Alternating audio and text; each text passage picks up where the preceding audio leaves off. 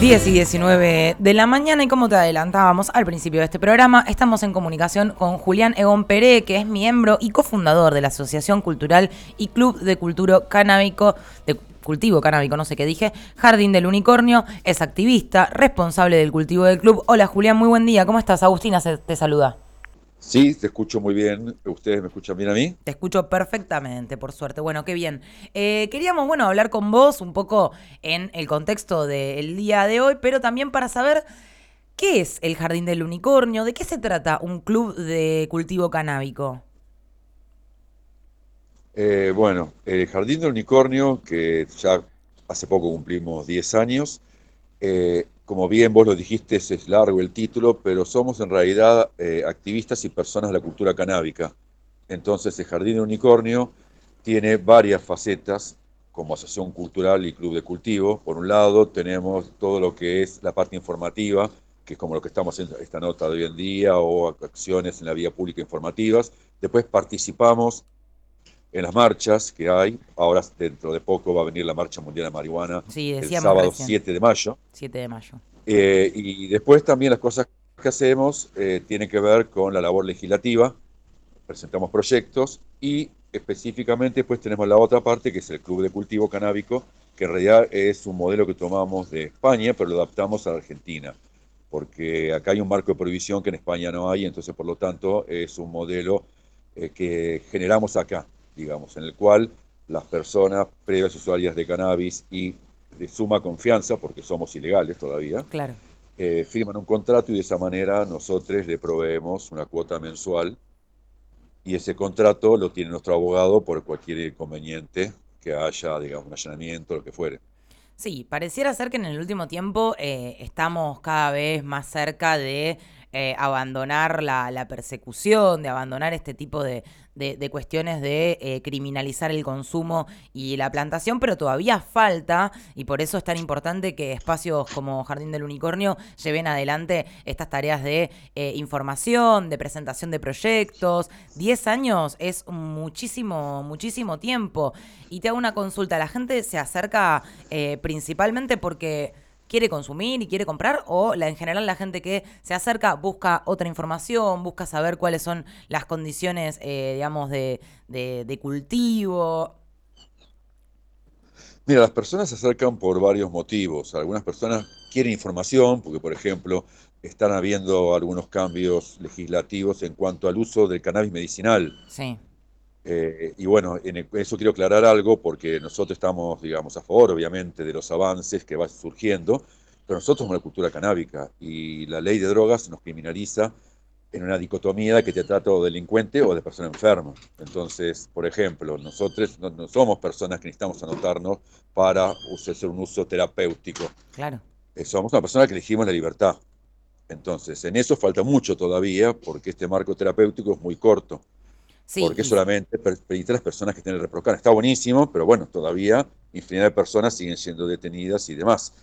Después, por otro lado, por esta persecución que hay, por la dificultad que hay para generar, digamos, un cultivo y el producto, que es la flor de marihuana, eh, sí, muchas personas nos preguntan si vendemos, si vendemos semillas, si vendemos clones, si vendemos flores, y le decimos que no, que nuestro mecanismo no es una venta, sino es un servicio con un, digamos, eh, con un contrato previo la venta es algo mucho más laxo que nosotros no estamos en contra porque no debería ir la gente presa por vender una sustancia que produce de manera, digamos, no violenta, porque el cultivo de marihuana está relacionado al narcotráfico.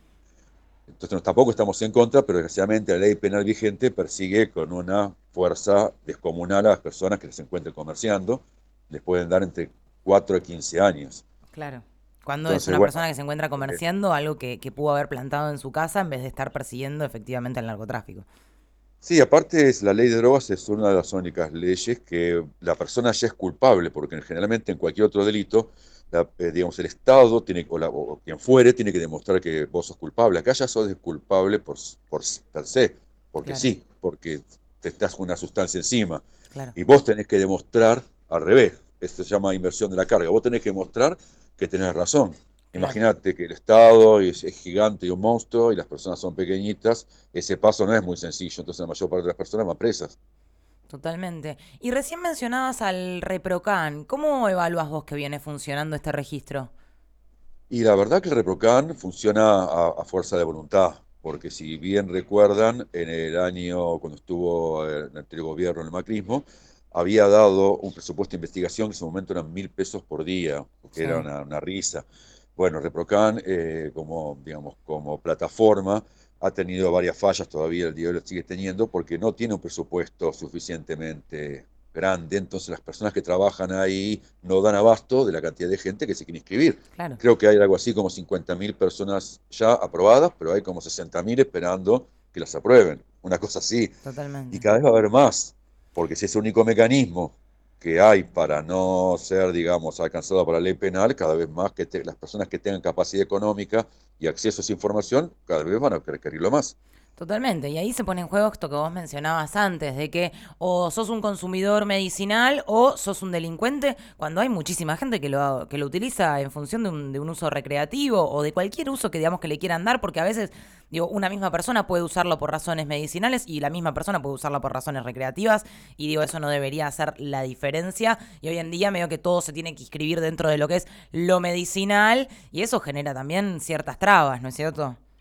Obvio, pero aparte nosotros estamos en una tercera categoría, creería yo, porque hacer la cultura canábica, nosotros no, es una cuestión de uso, eh, digamos, lúdico. Claro, es una cuestión de uso continuo. Entonces, es parte de nuestra cultura, parte de la manera de lo que hacemos, parte de lo, que somos. Esa parte, eso no está contemplado. Pues entonces hay que derribar determinados paradigmas y estigmas para decir cada cual con su cuerpo hace lo que desee mientras no moleste al resto. Y en este caso, nosotros, en toda esta trayectoria de 10 años, que hemos tenido, digamos, las posibilidades de participar en, lugares como, por ejemplo, en pósteres científicos y demás, eh, bueno, hemos demostrado que la gente, a pesar de no tener título y que somos la cultura canábica, tenemos conocimientos que son culturales, que son muy válidos.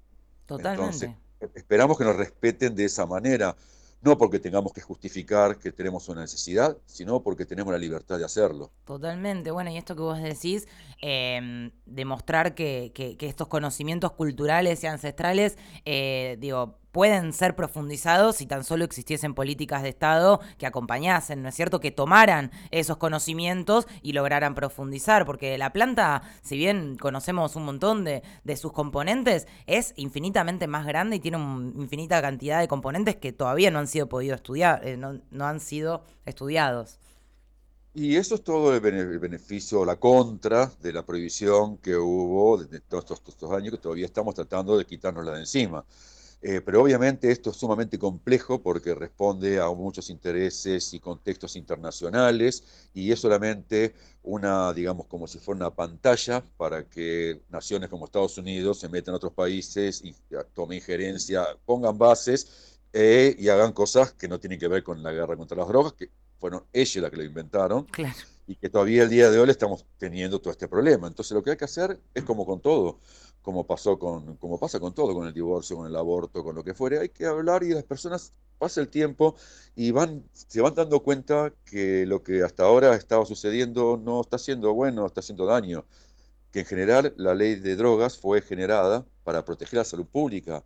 Y la verdad es que lo que está haciendo es generando daño, porque si uno tiene un problema de consumo, no tiene dónde ir o no es muy atendido, el Estado no se preocupa por lo que consume la gente. Hemos visto lo que pasó con la última vez, hace poco, cocaína adulterada, personas que perdieron la vida, y después todas las personas estigmatizadas y que pierden la vida porque van a prisión. Hay un montón de mujeres encarceladas porque son la mayor parte de mujeres vulneradas, con condiciones económicas paupérrimas, que bueno, entre las cosas que hacen, eh, venden sustancias o transportan sustancias, y bueno, van, van presas a rolete.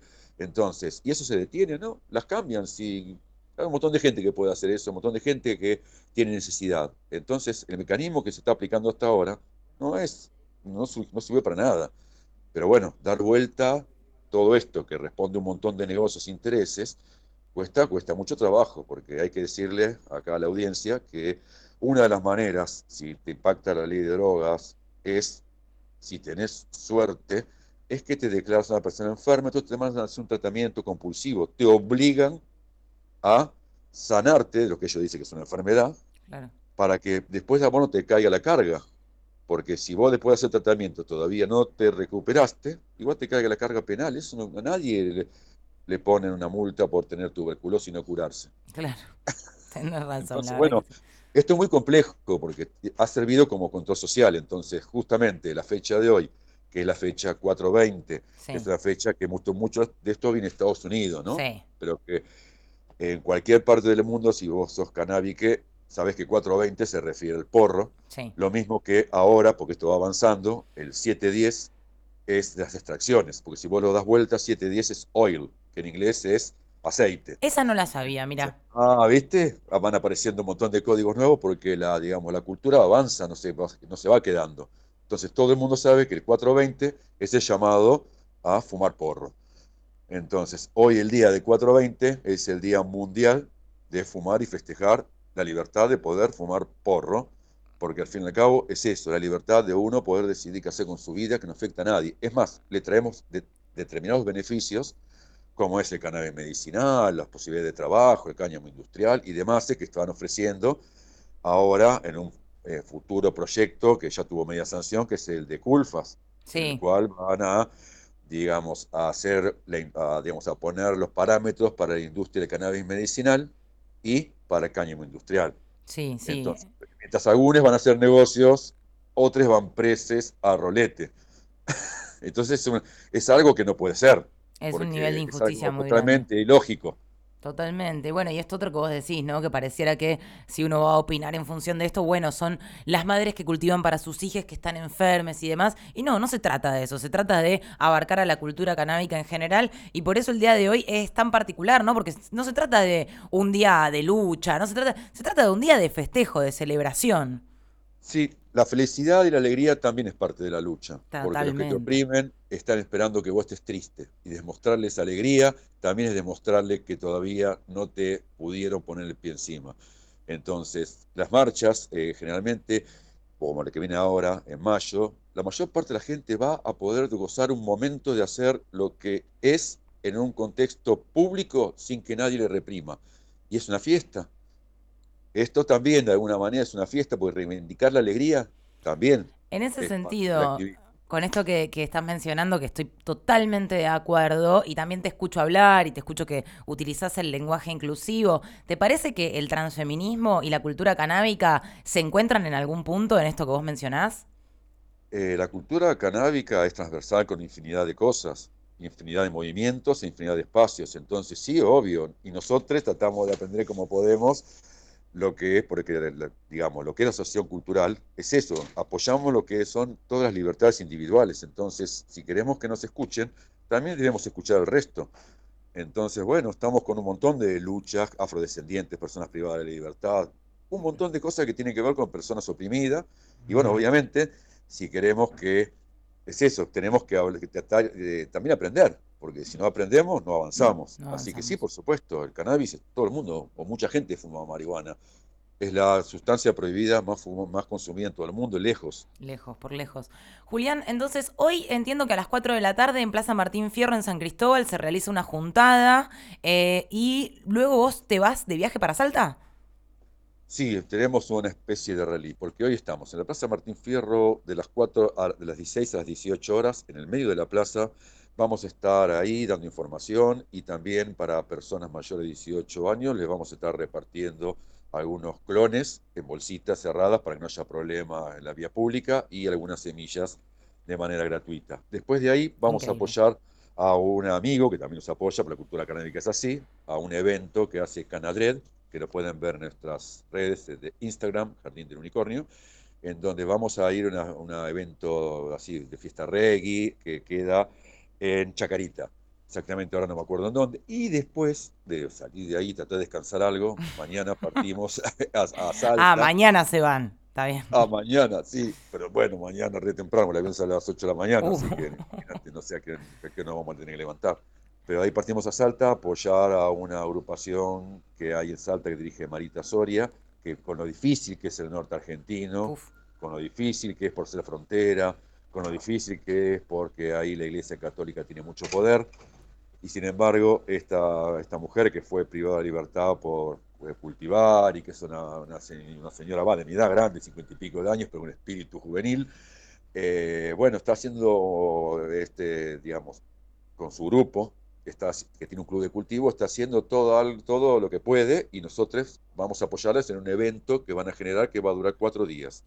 Y después de ahí, ya que estamos ahí cerca, vamos a ir a Jujuy a otro evento que se va a hacer donde vamos a, hablar de lo que hablamos siempre, que es del porro y la libertad.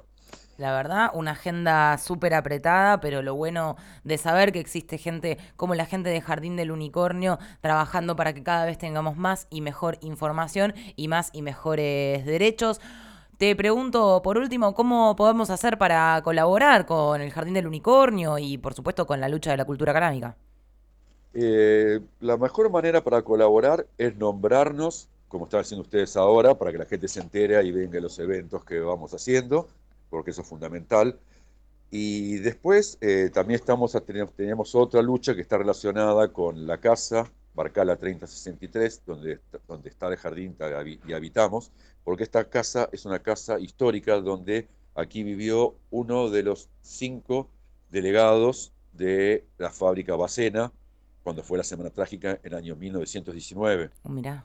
Y esta casa, acá vivió Mario Borato. Entonces estamos presentando un proyecto de patrimonio cultural por toda la casa que fue restaurada por nosotros y un amigo arquitecto canábico, Nicolás Ayelo, para que de esa manera podamos preservar el lugar porque es un lugar histórico. Maravilloso, maravilloso lo que estás contando. Bueno, la verdad, muchísimas gracias Julián por la nota, por atendernos el teléfono. Esperamos poder hablar pronto de nuevo con ustedes. Jardín del Unicornio, amigues de la casa, siempre estamos aquí en FM Boedo recibiéndolos. El año pasado estuvieron haciendo su columna en Orilleras y bueno, siempre están las puertas abiertas. Te agradecemos muchísimo, Julián. Gracias a ustedes y bueno, buena semana y feliz 420. Exactamente, feliz 420 para vos también, Julián. Les recordamos, vayan a seguirles, arroba Jardín del Unicornio. Nosotros estábamos en conversación con Julián Egon Pérez, que es miembro y cofundador de la Asociación Cultural y Club de Cultivo Canábico Jardín del Unicornio.